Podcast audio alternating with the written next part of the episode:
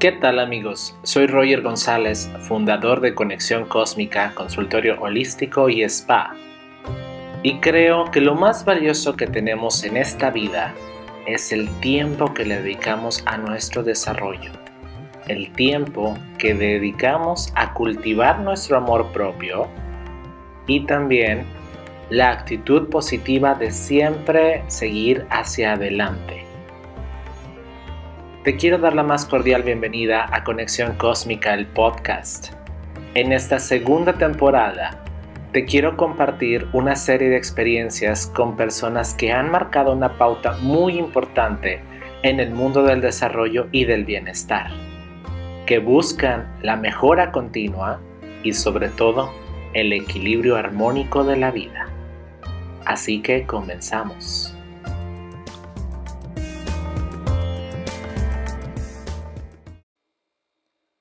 ¿Qué tal amigos? Un gusto otra vez estar acá con ustedes en este siguiente episodio de la segunda temporada de podcast. Y como ya les había mencionado, esta temporada está enfocada a todos los temas de wellness. Y para esto tenemos varios este, invitados especiales a lo largo de la temporada. El día de hoy me encuentro aquí con una amiga muy querida, la cual ella es toda una celebridad porque ya la han visto varias veces en Televisa Monterrey, en varias cápsulas. Y en Radio Dem. Radio Dem también, en un montón de lugares, así que ya saben, si algún día se la topan, es selfie y autógrafo forzoso, por favor, ¿ok? Este, ya tengo varios años de conocerla a ella. Por azares del destino, ella asistió a uno de mis cursos y... Buenísimo curso, por cierto. Muchísimas gracias, corazón. Y de, a partir de ahí, pues empezamos con esta amistad maravillosa. Entonces, eh, siempre estamos en contacto, obviamente, pues siempre apoyando sus participaciones tanto en programas, escuchando todos sus consejos. Ahora sí que si algún día están buscando a una persona que les ayude muchísimo en temas de psicología, coaching, ella es la indicada. Así que sin mayor este, rodeos, vámonos directo con nuestra invitada que el día de hoy es Noni. Ay, gracias. Muchas gracias por la introducción tan hermosa. Bueno, mi nombre es Nora Enríquez Emanuelson. Eh, soy psicóloga y pues podría decir que soy un caso particular porque la psicología es una segunda carrera. La primera es administración de empresas y ya después con el tiempo estudié psicología. Entonces a todas mis personas que amo y quiero les digo que primero administraba negocios y después ahora ayudo a las personas a administrar sus propias emociones. Pues, Maravilloso. sí, pues la administración es gestión, ¿verdad? Y es manejo. Entonces eh, eh, es parte de mi historia y gustosamente digo que es administración de empresas, luego psicología, eh, muchos diplomados, muchos cursos de que han durado su tiempo, sus años y todo. Y todavía estoy persiguiendo la maestría.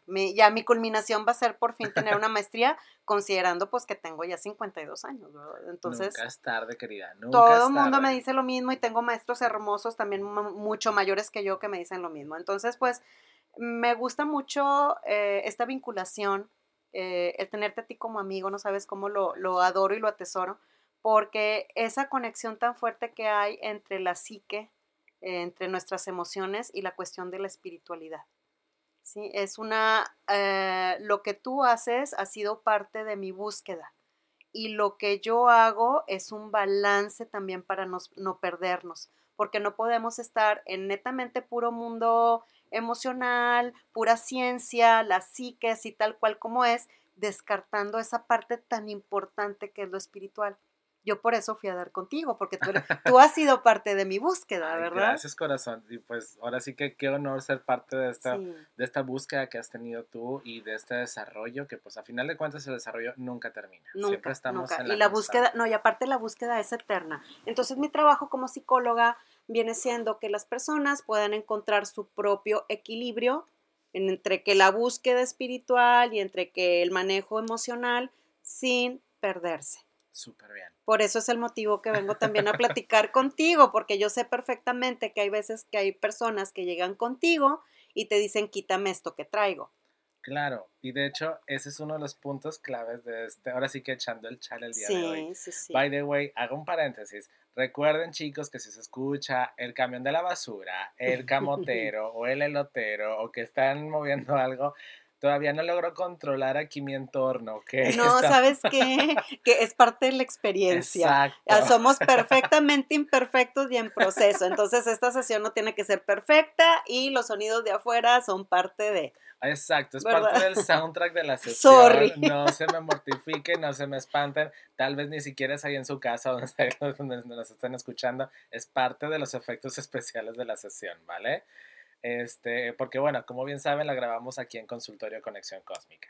Pero bueno, parte de la... Vamos a empezar ahora sí con los temas eh, que nos traen por acá esta conexión.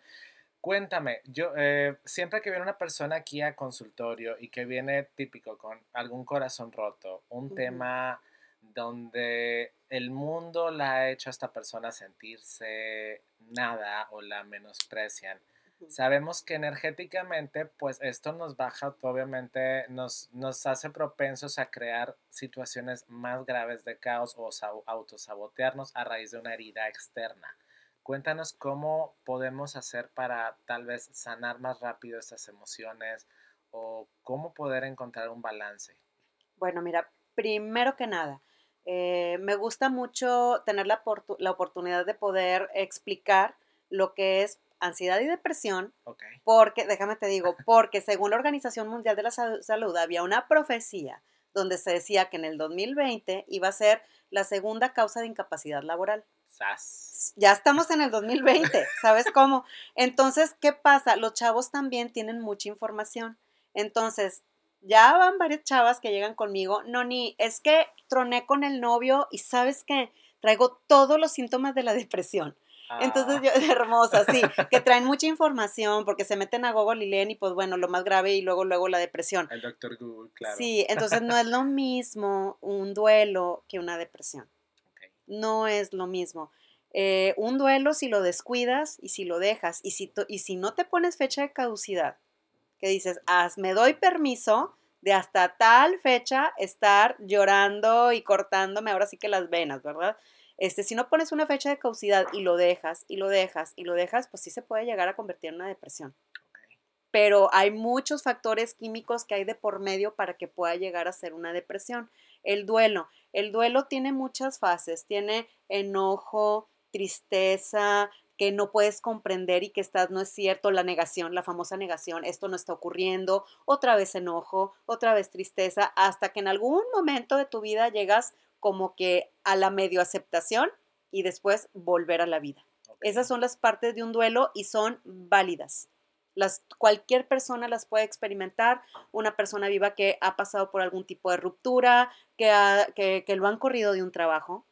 Uy, eso ahorita está de moda. Jóvenes que los cambian de colegio porque hubo un cambio de, domicilio, ¿sí? Eh, todo ese tipo de cambios drásticos en la vida, la jubilación, eh, y bueno, obviamente los fallecimientos, incluso nuestros enfermos que están en etapa terminal pueden pasar por todos este tipo de duelos. Y, tener una montaña rusa de un día está enojado, otro día tiene ataques de pánico y miedo, otro día está tranquilo y en paz, y así se la pasan porque eso es lo que es un duelo. Ok. Por ejemplo, acá en consultorio, cuando estamos pasando por este tipo de etapas, yo siempre les recomiendo las sesiones de Reiki. Sí, para sanar. Exacto, para nos sanar. ayuda mucho a drenar esas emociones porque a veces, como buenos humanos, estamos aferrados al dolor. Entonces nos encanta sufrir. Sí. Pero son herramientas que nos sirven mucho para empezar a drenar todos esos, esos sentimientos, esos pensamientos. Porque pues todo empieza con un pensamiento, según yo. Sí, Pero así es. este pues ahora sí que son herramientas que nos ayudan a drenar y a sanar. Pero, por ejemplo, ¿qué es lo que podemos hacer nosotros para tratar de ir minimizando estos impactos? Bueno, por ejemplo, como tú decías, este, cuando llega una persona que está en duelo, primero que nada es escucharla, necesita drenar. Lo primero que necesita esa persona es ser escuchada sin juicio. sin juicio. Sí, porque nosotros también, como tú acabas de decir, como buenos seres humanos que somos, estamos condicionados que yo te escucho para inmediatamente contestarte. Y eso es tan molesto cuando estamos en necesidad de, ahora sí, de que vomitar y aventar todo lo que traemos. a veces es, eh, necesito nada más que me escuches. No quiero ni que me aconsejes, ni que me digas tú qué piensas, ni qué harías en mi lugar. Es más, ni siquiera quiero saber de soluciones, solamente quiero que me escuches. Entonces, lo primero es que esa persona ocupa es escucha incondicional. exteriorizar, externar, decir tal cual como se siente y si alguien la va a escuchar, que esa escucha sea totalmente sin juicio y de manera incondicional. Eso es lo primero. Y es hasta que se canse, porque cada quien vive y experimenta su duelo de maneras diferentes. Claro, soy una persona que te puede platicar por cinco minutos y se acabó, pero otra persona que un mes. Ahora, no, exactamente, no podemos comparar duelos con otros duelos. No le puedo decir, ay, a mí me pasó lo mismo y mira, me sacudí el polvito y uh, como si nada. No, pues una persona que es eh, con de, temperamento más eh, ansioso o de temperamento más que tiende a la depresión o de temperamento más emocional, pues es una grosería que le estés diciendo eso, ¿verdad? Porque dices, oye, pues es que yo soy la que siento. Totalmente yo soy la que siento. Y por ejemplo, ¿cómo le podemos hacer con los, cuando nuestros escuchas, o bueno, esta persona que nos va a escuchar o nos va a apoyar a escucharnos nada más a sacar todo, resulta ser que es el típico yo-yo, el de que yo también pasé, yo eso. ¿Lo aconsejas que sea ese tipo de personas con las cuales se puedan apoyar estos casos? No, porque va a ser bien frustrante. Eh, eh, la cuestión, la transmisión de emociones va a ser bien frustrante. En verdad, en verdad, en verdad, Roger, cuando pasan este tipo de situaciones, por favor, si no tienen amigas de veras eh, que te puedan dar este apoyo y esta contención, busquen un terapeuta. Porque mm, a mí me tocó también en alguna ocasión querer hablar con una mejor amiga y la mejor amiga puros consejos y consejos y consejos y sí era muy frustrante estar escuchando consejos. Sí, la verdad. Entonces realmente cuando es un suceso muy fuerte y quieres e, ser escuchado de esta manera, si no tienes las amistades propias, busca un terapeuta. Es lo mejor. Porque una amistad o alguien que tenga un lazo emocional muy fuerte contigo, con tu situación, se va a permear mucho de la situación y te va a querer estar dando lecciones. ¿Sí? Totalmente de acuerdo. Entonces, cuando uno está explotando de la emocionalidad que trae, no, de veras, caen re gordo. O sea, por favor, que me están escuchando, chavos, chavas, cae re gordo que te den consejos. Lo que uno necesita solamente es ser escuchado, sin juicio y con amor incondicional. Totalmente de acuerdo. Sí. Y eso es súper clave, algo que acabas de mencionar, porque no me vas a dejar mentir que aún ahorita que ya estamos en 2020, existe ese famoso tabú de por qué vas con un profesional o por qué vas con un terapeuta. Pues yo creo que cada vez estamos más integrados a la sociedad y los memes me respaldan. los memes psicológicos me respaldan. Yo creo que cada vez esto sí se está este, generalizando y, y, es padre porque de verdad cuando estudiamos la carrera y aparte de la carrera hacemos cursos y cursos y cursos y cursos, pues eh, estamos capacitados para eso. Ese es mi trabajo, mi trabajo es escucharte. ¿sí? Mi trabajo es escucharte y ya después, cuando hayas terminado de decir hasta de lo que se iba a morir no sé quién, ya después, sí, ya al final que hayas drenado, que hayas aventado todo lo que traías, que haya tu alma realmente descansado con la platicada, ahora sí nos vamos de que, bueno, que sí se puede hacer. Ok. ¿Sí? ¿Qué es lo que sí se puede hacer? Bajo tu situación, ¿qué es lo que sí se, sí se puede hacer? Yo siempre le recomiendo mucho de que, a ver, vamos a canalizar emociones. Primero que nada, identifícalas. Identifica tus emociones. Atrévete a verlas. ¿sí? Porque muchas veces también tenemos la tendencia de barrer debajo de, la alfombra, ¿sí? Barrer debajo de la alfombra y ya, ya, ya, ya, ya, esto ya quedó. Y no, este, acuérdense que cuando barremos y ponemos la basura debajo de la alfombra, se hace un chipote que eventualmente en algún momento tú te vas a, atravesar, a tropezar con eso, ¿no? Exacto. Entonces es bien importante que seas capaz de hablar, ponerle nombre y apellido a lo que estás sintiendo y reconocerlo. Y, y decir, fíjate, esto es bien importante decir, sí, así ocurrió. Sí, así fue la aceptación. Así ocurrió y sí, así fue nuestra historia sin juicios, sin estar de que no, pero es que ella por eso, echarle más eh, detalles a la telenovela, ¿sí? ok, y es que bien, como bien, como me estás mencionando, o sea, el aceptar lo que está sucediendo. Decir, sí, así fue como ocurrió. Otra es dejar de estar contando y contando y contando la historia, porque esto solamente, la recreación de la historia es solamente para efecto terapéutico. Y yo he llegado al punto que a mis pacientes les he dicho, hasta hoy ya me terminaste de platicar tu novela. Ya. porque a partir de hoy vamos a empezar a trabajar con ella, porque ocurre que las personas cada vez que platican y platican y platican van agregándole detalles y ay, no me acordaba, ay, y esto, fíjate, se me había olvidado que cuando me hizo así, puso una cara asá. Entonces, sí, le vas agregando detalles que lejos de sanar, vas haciendo la historia más grande y estás intensificando las emociones negativas. ¿sí? La estás empoderando. También. Le estás dando toda tu atención. Exacto, le estás dando toda tu atención. Entonces, eso también es básico, de que hasta qué punto vas a recrear y contar la historia. Súper. ¿Sí? Hasta aquí. Y cuando ya terminaste de decir tu última versión de la historia y que ya vamos a pararle de estar plática y plática lo mismo y lo mismo y lo mismo, ver las cosas como son y decir sí, así ocurrió. ¿Sí? Ahora, después de sí, así ocurrió, tomar la parte que me corresponde, mi responsabilidad. ¿Por qué? Porque estar echando culpas te desfragmenta. Te quita poder, te quita poder, como tú bien dijiste, estamos empoderando la historia, pero tú no te estás empoderando, ¿sí? Entonces, sí, sí, entonces contar y contar y contar, echar la culpa y echar la culpa y echar la culpa te debilita. Entonces yo me empodero y yo agarro fuerza cuando yo digo, ok, las cosas ocurrieron así y yo soy responsable de esto ese es un punto clave también. Y ahora sí que el gatillo, porque todo mundo damos el bla, lo sacamos, pero muy contada gente te dice, yo realmente hice esto. Mi participación. Exacto, mi, estelar en esta historia fue. Fue que yo hice esto y dije y metí y saqué la lengua y me vieron y, pues yo me hago responsable de mi sacada de lengua, de los ojos viscos que puse y de, y del todo, me tengo que hacer responsable de lo mío, porque en base a esa responsabilidad, pues ya empiezas a tomar el problema entre tus manos. ¿Y de qué se trata la psicología? De hacer consciente lo inconsciente. Y al hacer consciente lo inconsciente, me, de, me hago parte, eh, me hago responsable, perdón, de la parte que me toca. Y eso ya es empezar a trabajar, a gestionar lo que te haya ocurrido. Súper bien, porque si viene, ahora sí que son como buenos humanos, nos encanta victimizarnos. Para todos somos las víctimas, pero muy pocas cosas sí. Y la víctima debilita. La, una víctima es débil. De hecho, nunca se puede trabajar con una víctima. Primero te tienes que empoderar, ¿sí? Para hacerte responsable y que responsablemente puedas trabajar.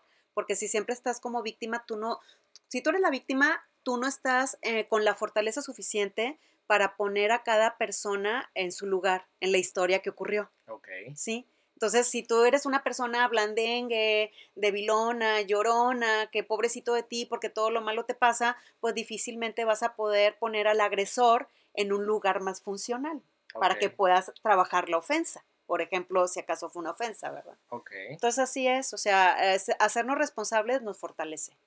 Y esa es parte de mi trabajo como psicóloga. Súper bien. Y mm. eso es padrísimo porque, por ejemplo, como bien dices, mucha gente llega, nos cuenta historias, se victimiza y, por ejemplo, aquí en consultorio muchas veces nos llegan igual. Pero es de que yo no logro superar, es que me ofendió totalmente.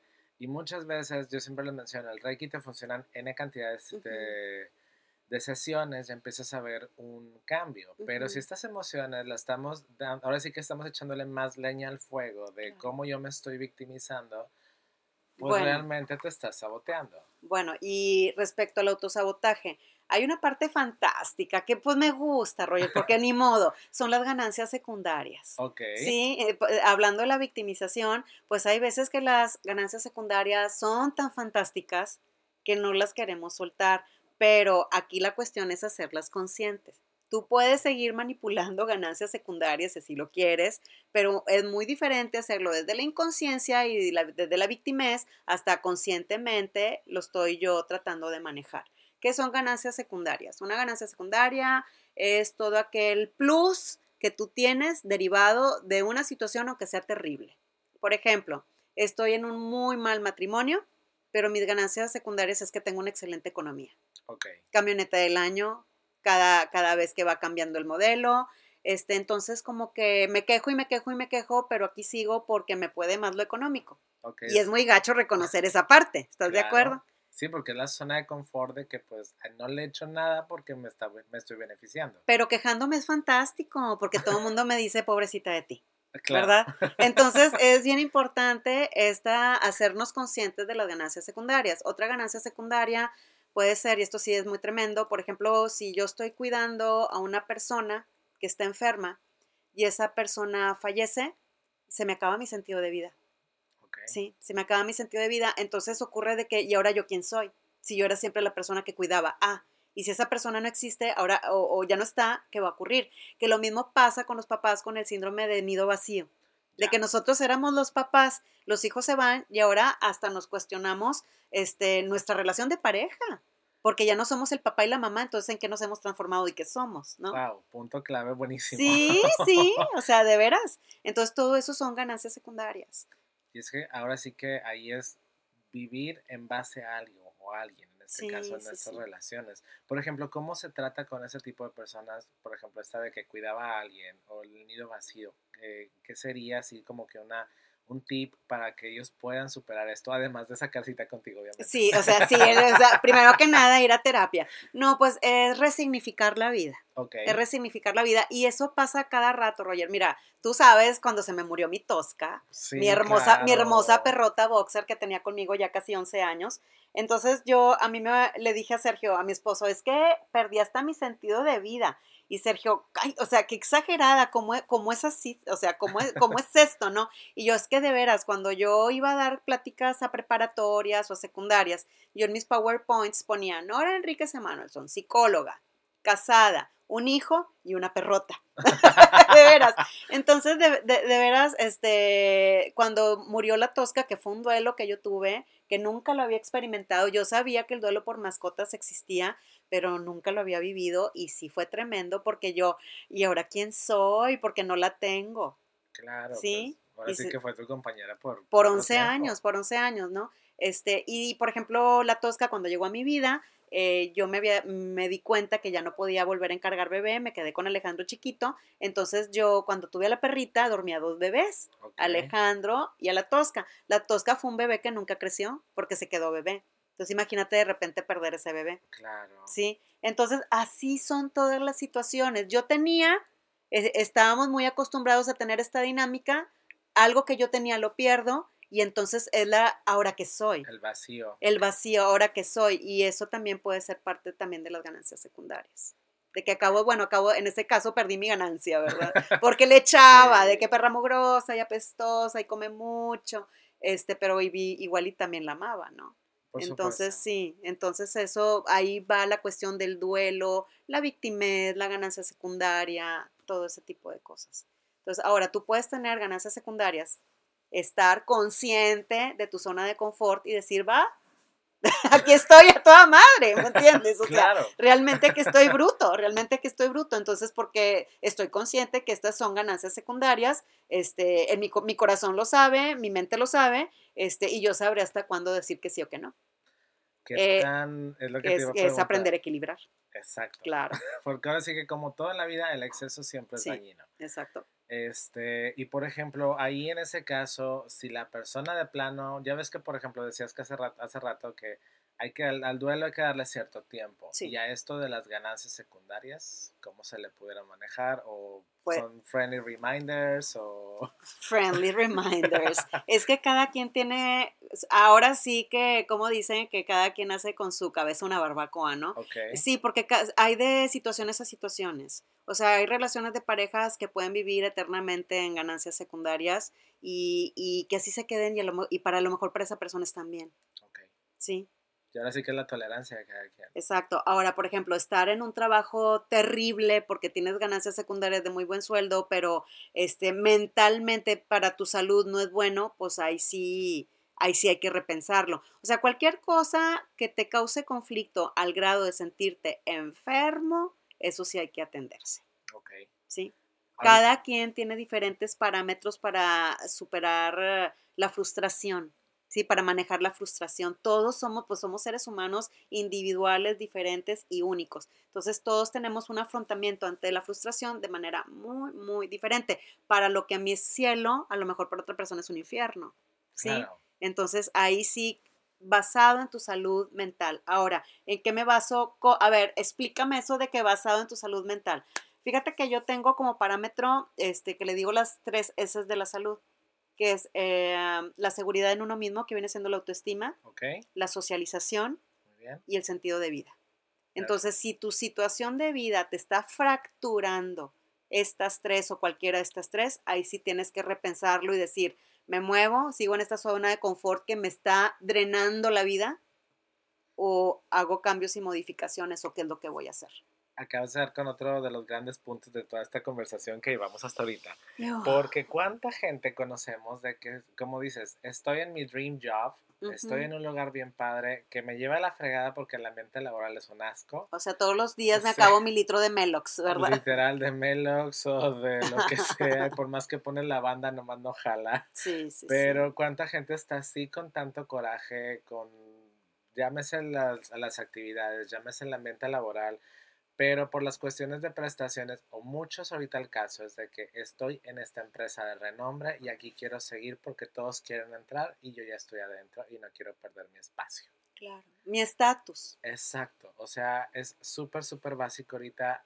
El, el primero, el amor propio. ¿Qué tanto vale estar en un lugar con un renombre si te está partiendo por dentro? Sí, que es la seguridad. La primera es seguridad en uno mismo. Exactamente, porque ahorita hay muchos de esos casos. Y qué padre, y lo más irónico es que muchos de estos lugares te presumen sus certificaciones de... Y son el- 900 exacto, y, y que los mejores lugares de trabajo a nivel internacional y de que este super certificados para la protección del empleado y muchísimos muchísimos casos todos hemos escuchado de alguien de que se lo está llevando a la fregada, pero nada más por el decir que ahí trabaja, ahí continúa en su Bueno, tortura. y luego la socialización. Uy, O sea que entre estos horarios matones que tenemos en México de trabajo, que en verdad en otros países no manejan estos horarios tan sacrificados de la vida, tan sacrificados de tu salud, tan sacrificados de tu vida familiar, claro. este, que, o sea, ¿qué onda? ¿Hasta dónde vas a permitir? Ahora sí que es el o estás trabajando para vivir o vives para trabajar. Definitivamente. Y luego, fíjate, es, eh, ¿cómo te diré? Es algo de esos hoyos negros horrendos en, en la vida. De veras que dicen, oye, no te permiten tener eh, relaciones entre los empleados, pero no te queda de otra porque ahí estás casi las 24 de horas. Entonces, ¿de qué se trata esto, verdad? Es que Eso, literal, eso es un pequeño infierno. aparte, eso es ¿estás un de pequeño- acuerdo que si la persona está ya con familia, solamente las ve en las mañanas y en la tarde noche, si bien las va cuando llegue? Claro, Pero claro. a final de cuentas la oficina se convierte en un segundo hogar. Claro, yo sabía de una empresa que cuando entraban los chavos a trabajar preguntaban, ¿es casado? Ay, pues pobre. Y les decían, las viudas de la empresa. Wow. las viudas de la empresa. O sea, no porque se murieran los chavos, sino porque eventualmente en algún momento se iban a divorciar. Por lo demandante, por lo demandante que es todavía esa empresa. ¿Sí? Entonces ahí va lo de eh, la socialización. ¿Sí? Y lo, la tercera es el sentido de vida. Como tú dices, bueno, ¿por qué estoy aquí? Ya estoy en la empresa non plus ultra que todo el mundo quisiera estar, pero adentro me doy cuenta que es un infierno, O simplemente la explotación que te dan. la O sea, explotación laboral. Ahorita, si tú no eres productivo según los estándares, te empiezan a tupir de por todos lados. Bueno, y te, déjame te agrego todavía tantita agüita más al cantarito. Déjame, échale, échale. sí, déjame te digo, por ejemplo, la- ya ves que habíamos dicho que en el 2020 la predicción era que la segunda causa de incapacidad laboral. Qué fuerte está ahorita la cuestión de la ansiedad en, la, en esto de los trabajos por la inseguridad, que si no das el kilo te van a correr y te van a quitar y tú ya estás endeudado con un carrito, con una casita o tienes planes de, casarte o hacerlo, un viaje, lo que tú quieras, ¿no? Entonces, el condicionamiento tan fuerte que normalizamos el sufrimiento y los malos tratos. En una ocasión me llegó un chavo bien joven, este, con unos rasgos de ansiedad gravísimos porque dormía cuatro horas diarias. Wow. Pero fíjate, independientemente del estrés laboral que él tenía, estos chavos jóvenes de 19 1990 para acá, por así decirlo, del 80 y para acá, para acá, para arriba, traen una cuestión de la excelencia muy trastornada, o sea, muy diferente o muy, ¿cómo te diré? Ay, no sabría cómo decirte la palabra de que no, eso no es la excelencia.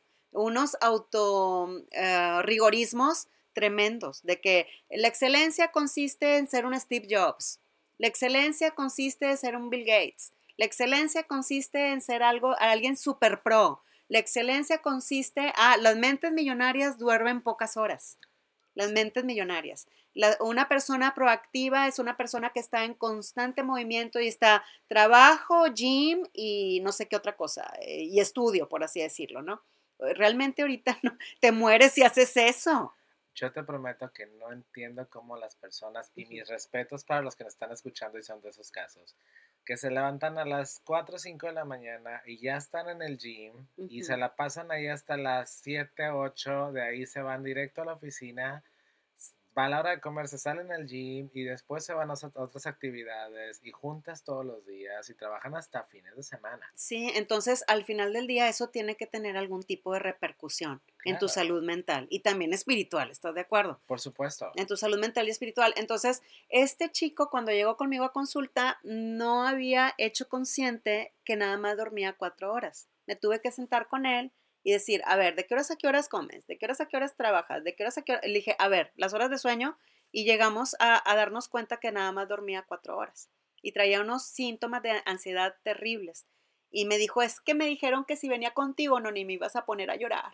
Y yo, no, corazón, no te puedo poner a llorar. O sea, yo no puedo, este, así como estás de mal dormido y mal comido, ¿sí? No me puedo poner a hablar de cosas emocionales fuertes contigo, o sea, no me puedo poner a platicar de heridas fuertes y profundas de cuando tu papá y tu infancia, si ni siquiera has dormido bien, sería una, sería una crueldad, le dije, sería una crueldad de mi parte. Dije, yo no puedo hacer cirugía a corazón abierto si primero no me vienes bien comido y descansado. Claro. Entonces le dije que su tarea era, le di, ya ves que los psicólogos no podemos hacer recetas de medicamentos, pero yo siempre vitamina del complejo B que ayuda al sistema nervioso central, omega 3 que es alimento para el cerebro totalmente. Le dije, y dormir. Si duermes cuatro horas, por favor, duérmeme dos horas más. Este chico los fines de semana se levantaba con despertador, porque hacer ejercicio es bueno y hay que ser, me tengo que levantar temprano el domingo y el sábado para ir a correr. Mm, y yo, no, tú solito te estás haciendo, pero que sí, harakiri, ¿verdad? Entonces yo nada más le di eso, que por favor durmiera, este, y se desilusionó, ella no quiso ir a terapia. Él quería llorar, o sea, él quería seguir con el sufrimiento. él quería ser Victoria Rufo para ya tratar de balancear. Él, que, él quería seguir eh, con la cuestión del sufrimiento, pero sin hacerle caso estas cuestiones físicas tan importantes. Y ese, como bien dices, de eso siempre se lo manejamos. Ahora sí que ya me, me consta que tú lo manejas también, acá en el consultorio igual, el descanso físico, el, renovas, el renovar tus energías. Somos literal una batería. No, mira. Si tu energía está mal y no le estás dando al mantenimiento. Ya vale gorro todo. Entonces, fíjate, es otra triada muy interesante. La primera era las tres S de la salud y la siguiente triada es ejercicio, alimento y movimiento. Son esas tres, o sea, si no haces esas tres, olvídate de tu salud mental. Si no haces esas tres, lo primero que va a ocurrir es que el coronavirus te va a atacar. O sea, se te baja el sistema inmunológico, de perdido gripa te va a dar. Entonces, a nivel cerebral, date cuenta, yo siempre pongo el ejemplo de que somos un laboratorio de química tremendo y tu cerebro también lo es. Entonces, date cuenta que tu cerebro viene siendo como el motor de un carro. Hay aceite, el aceite normal del motor, está el aceite de la transmisión, el aceite de, para frenos, líquido para frenos, y va, yo no sé mucho de carros, pero voy a la gasolinera y hago que, como que no se me muera el pobre, ¿verdad? Pero consta de todos estos mantenimientos de estos líquidos, ¿no? Entonces, cuando nos enfrentamos a algún tipo de ansiedad o depresión, ya tal cual como es, este, estos líquidos se van al cero, se van hasta el fondo, ¿sí? Y correr un carro sin aceite, tú sabes lo que puede ocurrir. Exacto. ¿Sí? Sí podrá correr, pero llega un momento en que se desviela y un carro desvielado ya queda con sus consecuencias. Exacto, ya no va a salir. Lo mismo pasa con tu cerebro. Lo mismo pasa con tu cerebro. Si empieza a gestarse, por ejemplo, un duelo que no lo cuidas y se va haciendo como bolita de nieve y bola de nieve, porque la depresión no es así que endógena, sale así de repente la depresión. Todo siempre tiene un detonante. Todo. La cuestión es que ahí va como bolita de nieve, y con bolita de nieve. Y al principio, los que estamos alrededor de alguien que empieza con depresión, no le damos importancia o no, no, no nos damos cuenta o pensamos que es una tristeza pasajera. Pero la bola de nieve va creciendo, y va creciendo, y va creciendo. Sí, entonces, este, ya una desvielada, pues ya es eh, más difícil poder ayudar a esa persona. Y lo mismo pasa también con la ansiedad. La ansiedad, la de, bueno, la depresión para ser específicos, que es esta situación de tristeza exacerbada, pero de una manera incapacitante. ¿Sí? Por eso es que mis niñas de que corté con el novio traigo depresión. No, eso es duelo. Una depresión es cuando te estás tumbado, no. Una, una depresión es tan incapacitante. Acuérdate las tres S de la salud, que es la autoestima, este, la seguridad en uno mismo, la socialización y el sentido de vida este, la socialización, o sea, no son capaces de sostener un trabajo, no pueden ir a trabajar, es totalmente incapacitante. Sí, de hecho, Freud decía que una persona que tiene salud mental significa que es una persona que puede amar y puede, y puede trabajar, puede ser productivo y tener relaciones exitosas. Entonces, una persona que no está pudiendo ir a trabajar es que ahí se está gestando algo fuerte. Sí. Entonces, incapacitante, no te puedes levantar, no te puedes hacer cargo de ti mismo. ¿Sí? Este, ah, generalmente con la depresión lo que ocurre es que se quita el hambre, entonces son personas que no comen. Podemos llegar a pensar que tiene anorexia y eso está bien interesante de eh, investigar hasta dónde es anorexia nerviosa y hasta dónde realmente es una depresión. Y, eh, y la ansiedad es estar hacia el futuro, estar previniendo situaciones con pensamientos recurrentes, intrusivos, repetitivos, de situaciones que todavía no han ocurrido. ¿Sí? La depresión es estar enfocado con fantasmas del pasado, que los agarro, los agarro y no los suelto. Y la ansiedad es lo que va a ocurrir, y lo que va a ocurrir, y lo que va a ocurrir, y no poder sosiego, y no tener sosiego con ese tipo de pensamientos. A veces se arma un combo bien mala onda entre ansiedad y depresión. ¿Por qué? La depresión lo que hace, como estamos encerrados y no queremos salir del cuarto, es dormir, dormir, dormir, dormir pero llega un momento que de tanto dormir, cuando ya quieres dormir, no puedes hacerlo y empiezas a tener insomnio, insomnio, insomnio. Y el insomnio es la característica de la ansiedad. Entonces esa persona depresiva empieza a tener ansiedad porque no puede dormir. Esto también es tremendo, es tremendo. Súper fuerte, con todas las mortificaciones que de repente como humanos cargamos. Sí, es tremendo. Es, sí, sí, porque muchas veces estamos de que es que no puedo dormir, se me va el sueño y se me va el sueño. Sí. Ahí alerta, chicos, porque ya estamos hablando. Ese ya es un foco rojo. Exacto, ya estamos viendo temitas de que es algo de ansiedad. O sea, claro. definitivamente. Se empiezan a mover tus ciclos circadianos. Los ciclos circadianos son los horarios de sueño normales que biológicamente ya traes integrado. Entonces empiezan a voltear y generalmente un depresivo está despierto toda la madrugada y en la mañana y a ver, si duerme toda la noche y en la, no, está despierto, en alerta, está en alerta toda la noche y en la mañana está noqueado, noqueado como vampiro, de cuenta. Viven al revés ellos. Entonces, sí, sí es bien importante esto, empiezan a bajar de peso porque los mismos pensamientos destructivos los consumen, pero no es impactante ver una persona delgada por depresión. Y como bien porque están en lucha con sus pensamientos. Es que el pensamiento es cañoncísimo y aparte, eso pues nosotros mismos yo metiendo a mi, ahora sí que mi cuchara como asesor, bueno, eh, consejero holístico, claro. Eh, pues definitivamente son tus energías, o sea, tú estás dando una polaridad tan tóxica que tú mismo te estás saboteando y esto puede llegar hasta causarte una enfermedad, ahora sí que muy degenerativa, porque ya estás dañándote a niveles... Es bien interesante porque el discurso del depresivo es, no, no, no, estoy bien así, no te molestes por mí, pero esa para empezar con el tonito, el tonito, de que no, no, yo, es que yo doy puras molestias, no, de veras, no, no te preocupes por mí, de veras, de veras, es que tú tan lindo, siempre te preocupas mucho por mí, pero no, no, la verdad no. O sea, empiezan así y es no te preocupes, no te preocupes, no te preocupes. El ansioso es perdón, perdón, perdón, perdón, perdón, perdón. O sea, sí. Eh, Todo lo contrario. Sí, eh, el, el, el, date cuenta del depresivo es déjame, así estoy bien solo, este, no te molestes. y el violinista fuera. Sí, a todo, no, a todo, el violín a todo lo que da y el ansioso por todo pide perdón, perdón, perdón, perdón, perdón, perdón, pero de una manera compulsiva. Claro. Porque está correteado, o sea, el ansioso va sobre revolucionado. Él se le está acabando el tiempo, según él. Sí, sí, sí. Y el depresivo, pues, es alergatado.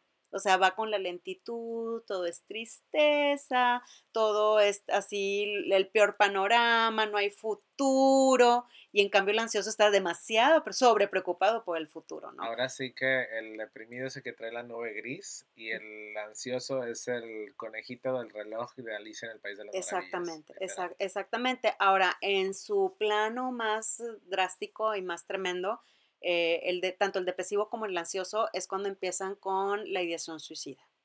La ideación suicida es, ¿sabes qué? Mi vida es tan terrible, no tiene solución, que, que no vale la pena seguir aquí. Ahí es también otro foco rojo, ni de broma. Nosotros ya en secundarias y en preparatorias les decimos a los muchachos que este tipo de, de terminología o de discurso que ni de broma para poder realmente identificar a alguien que sí lo traiga, ¿no? Y sí, o sea, a mí, por ejemplo, alumnos me han enseñado chats de que, mira, Nora, este es el que el depresivo y se, te, se identificable 100% con las cosas que escribe. Acá también yo no importo, yo no importo. Sí, no, es que háganlo sin mí. Mira, simplemente los casos que hemos tenido, una, en trabajos aquí en el área de Monterrey, donde en cierto, no me acuerdo en cuál fue, pero una persona literal no aguantó la presión y se tiró de la ventana. Ah. Ese fue uno y fue hace ya. Bueno, y como quiera, debe de haber aventado muchos focos rojos. Claro. porque todos, todos, el suicida siempre avienta focos para que tú te das cuenta, porque en, aunque su discurso sea me quiero morir y que la vida no vale nada y ya me quiero ir de aquí y todo, eh, inconscientemente sí eh, avienta sus gritos, ¿no? Gritos de que ayúdenme por favor. Sí, de hecho hay estadísticas donde, por decir, de, de 100 personas que se suicidaron, tantas personas pidieron eh, dos semanas antes, otra una semana antes y otras tantas el mero día, el mero día. Y está, está bien interesante ese estudio, lo hizo una chava aquí de Nuevo León. respecto al suicidio aquí en Nuevo León. Sí, es que ahorita está bien marcado nuestra sociedad. Digo, ya ves, ya tuvimos desafortunadamente hace poco otra vez los temas de las armas de fuego en escuelas. Así es. sí, es pues, otro tema. Exacto, no, ahí está muy complicado porque cuántas veces los niños nos están dando ya señales, pero como adultos muchas veces al rato se le pasa. Está bien, nada más quiere llamar la atención. Bueno, y aparte sabes que, bueno, volviendo otra vez al tema ansiedad y depresión, son multifactoriales. Ahorita estamos platicando solamente de rasgos o síntomas o foquitos rojos, de que generalmente esto, esto es el perfil de alguien que tiene depresión, este es el perfil de alguien que tiene ansiedad, este, pero multifactorialmente está este, el entorno, ¿sí? el entorno, eh, los padres. O sea, nos estamos enfrentando, por ejemplo, con chavitos que tienen papás que llegan agotadísimos de este sistema de trabajo que tenemos aquí en México que estábamos ahorita platicando, ¿verdad? Estos horarios horrendos, matones, bueno, agregale el plus que aparte eres papá y eres mamá. Claro. ¿Sí? Y llegaste y que la cartulina y que la Miss quiere hablar contigo porque sabrá Dios qué rollo hice en la escuela y cosas por el estilo. Entonces tenemos papás menos al pendiente de los hijos. Sorry, se tenía que decir y se dijo. Pero tenemos a papás, a papás que están menos dispuestos a estar al pendiente de los hijos. Ese es un factor. Y a veces es por obligación, por trabajo, pero también muchas veces nos hemos topado de que X, yo tengo quien, quien me los cuide y no les falta nada y yo no me responsabilizo. Sí, porque me faltó vivir la vida, porque yo muy joven y etcétera, etcétera, etcétera, que ahí salen los famosos chavorrucos, ¿verdad? Exactamente. De que la vida me debe porque yo no disfruté la vida que tenía que haber vivido porque empecé desde muy joven con altas responsabilidades. Claro, hashtag YOLO y un montón de hashtags que sacan. Etcétera, etcétera, etcétera. Entonces también a veces, ¿cómo es que a veces los mismos padres somos parte de, ese multifactorial para que un niño también pueda tener ansiedad y depresión, porque sí existen los niños, ¿eh? Sí existe. Otra cuestión es la calidad de los alimentos. Yo me acuerdo que, uy, hace como 20 años fui a, este, a una exposición, ya no me acuerdo si era eh, Usana o la marca que tú quieras, ¿no? Este, y me acuerdo que la expositora decía, sí, es que cada vez los alimentos que nosotros comemos va a tener menos, este, eh, vitaminas y minerales y propiedades. Y yo, ay, lo que dicen para vender sus productos de polvitos, ¿no?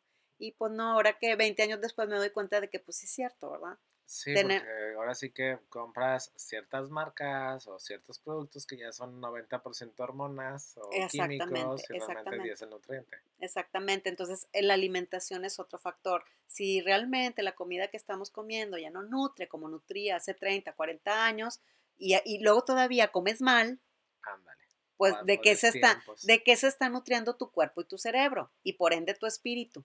Por eso ahí está también la conexión contigo, ¿me entiendes? Porque este, las emociones pues son totalmente energía y, espiritualidad y te corresponden, pero están contenidas adentro de este envase que es el cuerpo que tenemos encargado, ¿verdad?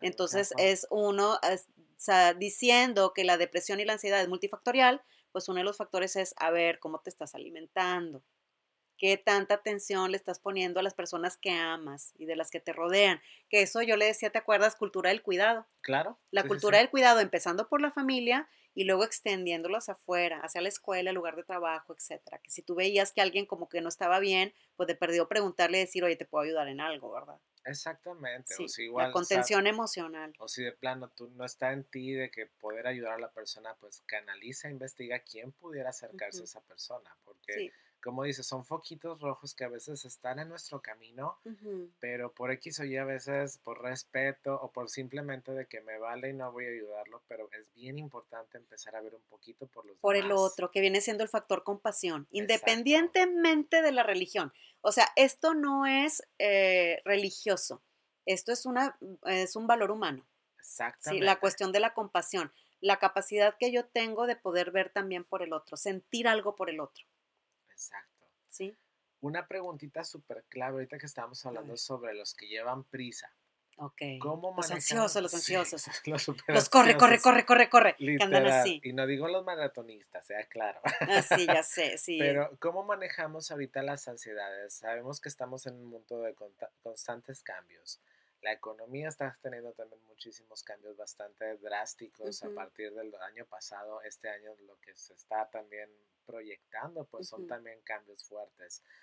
¿Cómo manejar la ansiedad ante tantas personas, altos ejecutivos, personas que están trabajando en cantidad de años y le están diciendo, sabes que este, pues se viene una crisis, prepárate. Y tú sabes que hay muchos de que nada más le dicen, prepárate y empiezan con la histeria todo lo que Sí, sí, sí. ¿Cómo Pues yo creo, mira, principalmente adaptación, ¿sí? Resignificación.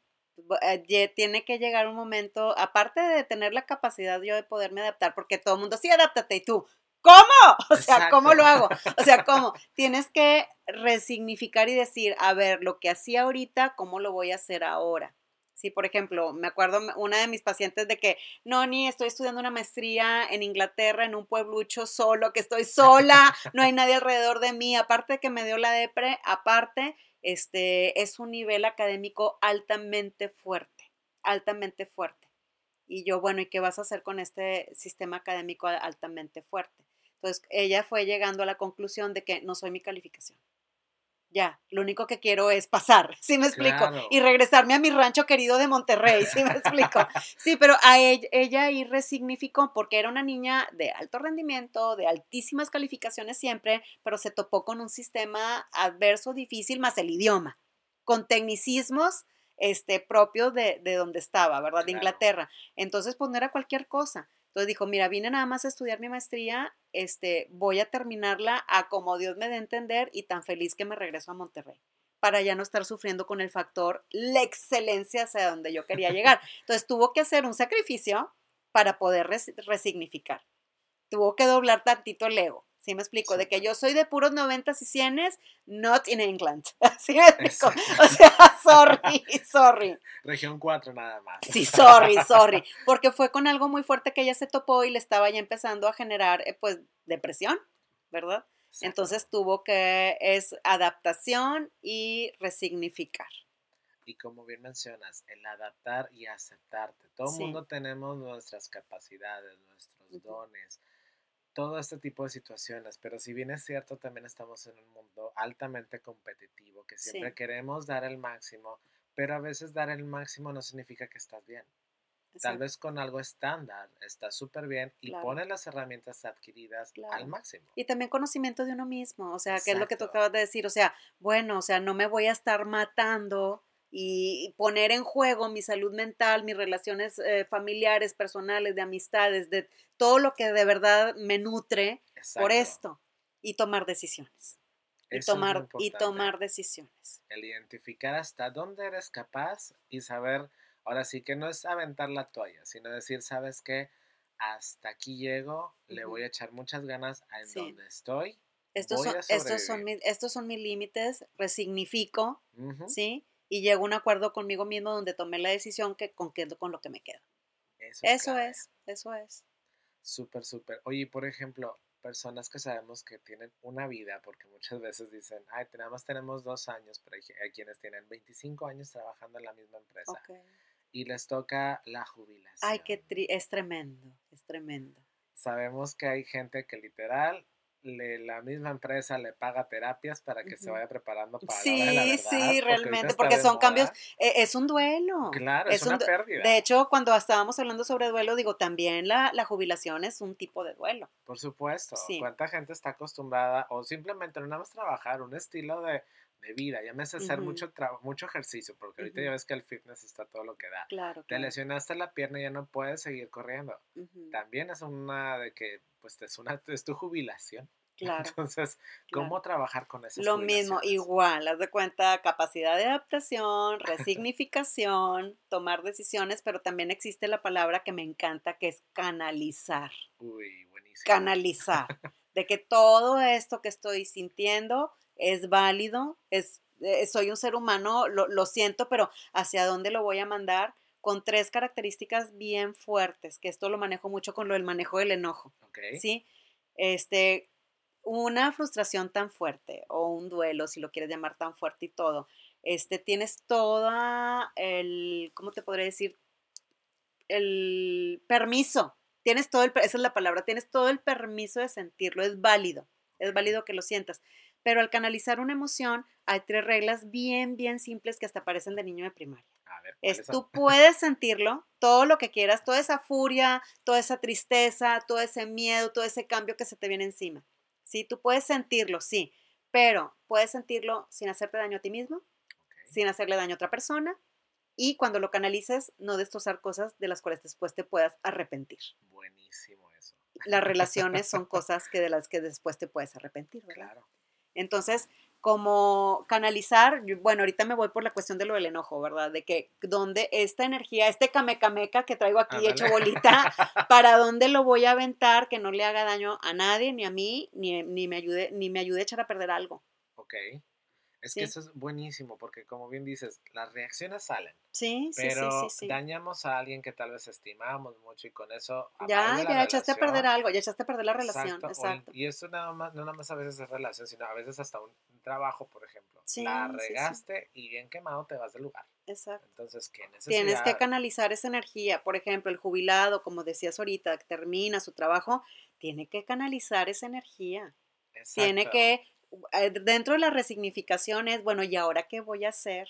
¿Dónde voy a aventar todo mi ímpetu y mis ganas y mi fuá y, todo lo que traigo? ¿Hacia dónde lo voy a dirigir? Porque si me voy a poner detrás de la esposa, estarla jode, jode, jode, jode, jode, pues qué, qué, qué grave, ¿verdad? Qué gran problema, ¿verdad? Justo te iba a decir eso, porque muchas veces los jubilan después de puestazos o lo que quieras.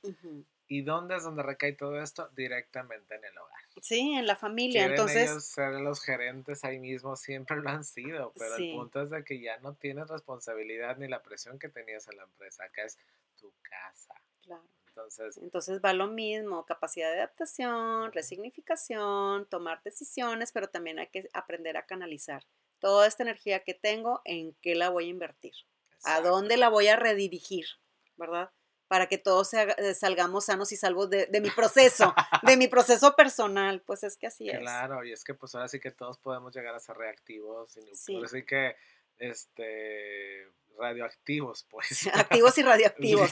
Sí, sí, sí. Ya depende ahora sí que el fuá de cada quien, pero sí, es muy cierto escuchar a tus emociones, escuchar qué es lo que está sucediendo, detectar tus foquitos rojos y pues buscar la ayuda que necesitas. Sí, así es. Efectivamente. Así es. Pues Noni, súper, súper interesante la plática del día de Mm. hoy. Me encantó. Ahora sí que nos llevamos tarea todos. Nos faltó tiempo. Ya sé, pero prometo que después vamos a hacer ahora sí que la, el continuará. Así es, así es. Sobre temas de psicología aunados a esta parte tan importante que es la espiritualidad, Roger, que a mí me encanta. La búsqueda, la búsqueda. me you. encanta. No, sí, es que es maravilloso. Todo va de la mano, pero sí es bien importante. Recuerda que lo que piensas es lo que tu cuerpo va a expresar, lo que tú vas a traer a tu vida y pues también eso incluye tanto lo bueno como lo malo. Es la ley de la atracción. Oye, me quedo con la frase de que el cuerpo grita lo que la boca calla. Literal. Y ya platicaremos, ya platicaremos en otra. Por supuesto. Pendientes de un segundo episodio. Por favor, por favor. Y ahí viene el panadero con el pan, así que le vamos cortando porque quiero ir a comprar. No, no te Bye. Pero bueno, chicos, entonces ya saben, por favor, cuando ustedes detecten este tipo de situaciones, ya sea con ustedes mismos o alguien de su entorno, please, please, please. Bueno, ya pasó el, pa- el panadero. Nadie se le antojó, ¿verdad? Fine. Eh, Si no usan la palabra, Ok. ahora sí que el código de descuento, hashtag Roger Wellness. No, no es cierto. ya sé, ya sé. Pero bueno, entonces identifiquen esas situaciones. Ustedes obviamente pueden tener algún episodio de estos y tal vez ni siquiera nos hemos dado cuenta. Entonces es bien importante empezar a identificarlo o igual alguien de nuestro entorno. El chiste, como ahorita estábamos diciendo, es ayudarte a ti mismo, pero también ayuda a los demás. ¿Vale? Entonces, chicos, pues muchísimas gracias por acompañarnos en la plática del día de hoy. Noni, ¿cómo te podemos contactar? Mira, me encuentras en Facebook en la página Herramientas para la Vida. Eh, Vida está con, toda la palabra está en mayúscula. Ok. Y en Instagram también estoy Herramientas para la Vida. Sí, Perfecto. y también tengo mi Facebook personal, que casi todo lo pongo público, ya no sé por qué es personal, que es Ok. Nora Enríquez Emanuelson. También ahí me pueden conectar y luego ya pasarse a la página de Herramientas para la Vida. Súper bien, chicos. Entonces, please, ahí a buscarla.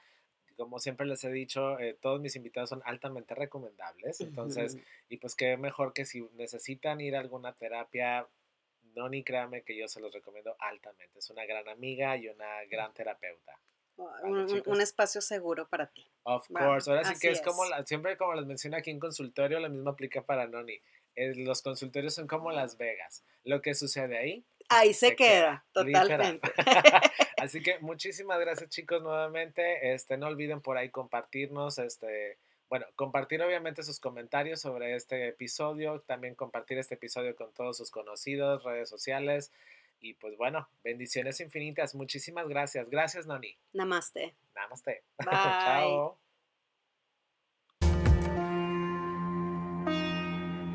Muchas gracias por acompañarnos en este episodio de Conexión Cósmica, el podcast. No olvides seguirnos en redes sociales, Facebook e Instagram, Conexión Cósmica 13. Hasta la próxima.